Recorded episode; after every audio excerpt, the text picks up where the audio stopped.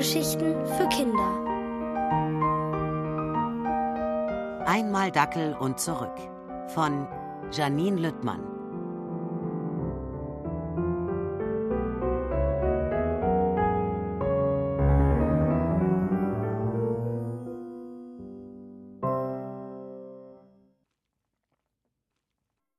Warum riecht es hier nach Hund? Tonka rieb sich die Augen.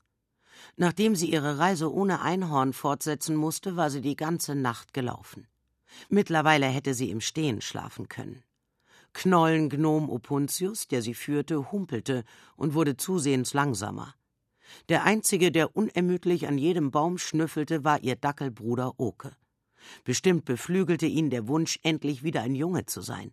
Und er wusste, dass hier im Süden von Niles irgendwo die Schwester der schwarzen Fee weilte, die den Hundezauber wieder rückgängig machen konnte. Mit einem Mal blieb Opuntius stehen. Der Knollengnom rieb seine riesige auberginengleiche Nase und drehte den Kopf nach links. Tonka folgte seinem Blick. Zwischen den Bäumen sah sie eine mächtige Felswand, von der ein silberner Wasserfall hinunterdonnerte. Ist es! juchzte Opuntius und hüpfte vor Freude. Da ist was? fragte Tonka, denn außer Wasser und Gestein sah sie nichts. Der Eingang zum Hotel, in dem die Schwester der schwarzen Fee Urlaub macht, direkt hinter dem Wasserfall. Tatsächlich, sie waren am Ziel. Nun mussten sie nur noch an zwei merkwürdigen Damen am Einlass vorbei. Ihre Köpfe sahen aus wie Pfirsiche mit Schmolllippen und Puppenaugen. Oh, Neuankömmlinge, hauchte die eine und beäugte den Knollengnom. Das wird auch dringend Zeit. Opuntius brummte. Wir möchten keinen Schönheitsurlaub. Nicht? Die Pfirsichfrau kniff in Opuntius faltige Wange. Eine Cremebehandlung würde ihrer Haut durchaus gut tun. Und schon mal an eine Nasenverkleinerung gedacht? fragte die andere Pfirsichdame. Tonka bemerkte, dass Opuntius Augen böse funkelten. Schnell trat sie vor ihn und behauptete, wir haben eine Verabredung mit der Schwester von Irwana Niegut. Eine der Pfirsichdamen zog ihre gezupfte Augenbraue hoch. Mit Rotunda? Die wollte gerade ein Schokoladenbad nehmen. Tonka hörte den Namen der guten Fee zum ersten Mal, ließ sich aber nichts anmerken. Sie warf einen Blick auf ihre Uhr und flunkerte Neun Uhr war vereinbart, wir sind etwas zu früh. Die Damen sahen einander an, zuckten mit den Schultern und ließen sie passieren. Rotunda ist im Ostflügel, Zimmer elf. Die drei betraten das Hotelgewölbe hinter dem Wasserfall. Fackeln tauchten das Innere in warmes Licht. Tonka ließ ihren Blick schweifen. Überall standen Liegen, auf denen Gestalten mit Gurkenscheiben und Cremes im Gesicht lagen. Sie musste kichern und auch Oke gab komische Laute von sich. Opuntius zischte: Psst, wenn wir hier jemanden stören, fliegen wir gleich wieder raus. Leise schlichen sie voran. Tonka bemerkte, dass Opuntius verkrüppelter Fuß, den die schwarze Fee Irwana nie gut ebenfalls verhext hatte, weiter angeschwollen war. Der Arme, dachte sie, und hoffte, dass Irwanas Schwester ihnen helfen konnte. Doch als sie vor Zimmer elf standen, beschlichen Tonka Zweifel. Vielleicht hatte Rotunda gar keine Lust, Oke zurückzuverwandeln. Was, wenn ihr Bruder ein Dackel bleiben musste? Plötzlich fühlte sie sich schuldig, weil sie Oke als blöden Hund beschimpft hatte und die schwarze Fee das als Wunsch verstanden hatte, Oke zu verwandeln. Klar, Oke hatte ihr fiese Streiche gespielt, ihre Haare waren immer noch grün, weil er ihr Shampoo mit Farbe versetzt hatte, aber ihre Gedanken wurden unterbrochen, als Opuntius an Rotundas Tür klopfte. Herein kam es von drinnen. Vorsichtig öffnete Opuntius die Tür und sie traten ein. Eine winzige Fee im weißen Kleid saß an einem Tisch und trank Tee. Die drei verneigten sich höflich. Wer seid ihr denn? Fragte die weiße Fee erstaunt und flog auf, um ihre Besucher genauer zu betrachten. Als sie zu Tonka schwirrte, entdeckte die, wie ähnlich Rotunda ihrer Schwester Irwana nie gut sah. Allerdings war ihr Gesicht rosiger und ihr Mund überhaupt nicht verkniffen. Wie schon oft auf ihrer Reise übernahm Opuntius das Reden.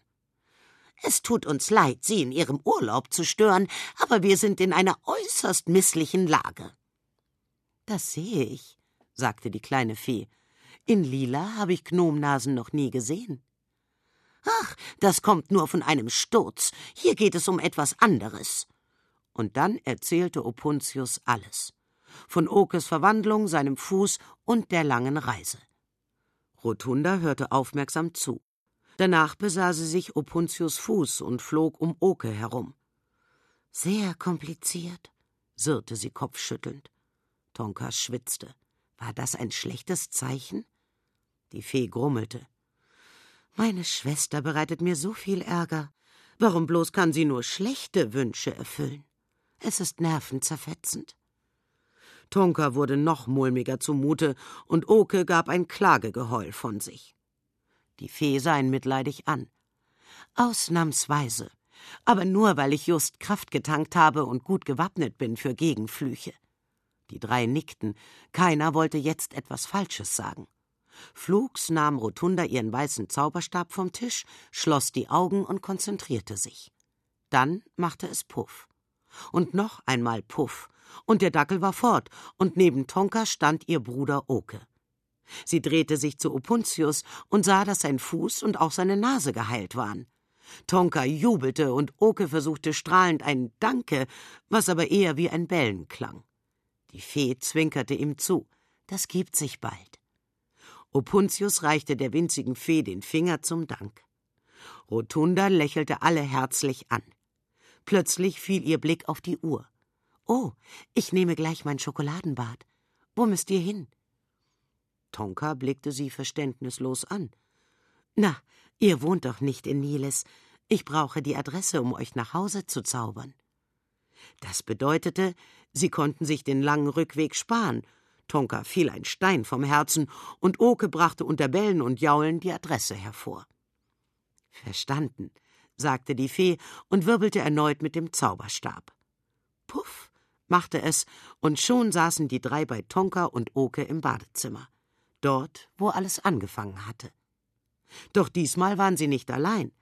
Ein Kreischen kam von der Toilette, und ihre große Schwester Noni rannte schreckensbleich aus dem Bad.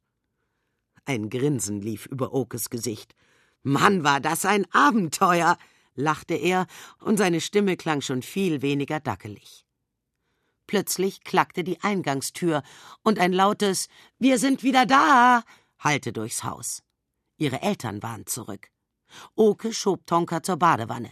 Schnell, ich wasch dir die Farbe aus den Haaren. Opuntius keckerte. Ich verschwinde besser. Sehen wir uns morgen? Natürlich, antworteten die Geschwister gleichzeitig. Kaum war der Knollengnom vom Fenstersims gesprungen und hatte Oke die Haare seiner Schwester eingeschäumt, ging die Tür auf. Hier seid ihr, sagte ihre Mutter. Nanu, beide friedlich in einem Raum? Und Oke, warum wäschst du Tonka die Haare? Stimmt, das hast du zuletzt gemacht, als ihr klein wart, ergänzte ihr Papa, der plötzlich auch im Badezimmer stand. Dann schnupperte er. Und warum riecht es hier so nach Hund? Oke und Tonka prusteten los, aber sie sagten nichts. Sie verstanden sich auch ohne Worte. Die Dackelgeschichte würde für immer ihr Geheimnis bleiben.